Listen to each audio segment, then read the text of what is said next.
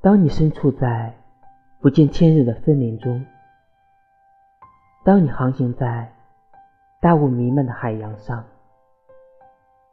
你是否会产生恐惧？恐惧夜的降临。我不害怕等待，我害怕没有目的的等待。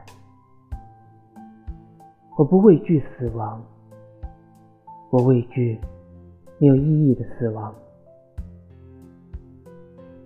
但我最终选择放弃，并不是因为我坚持不下去了，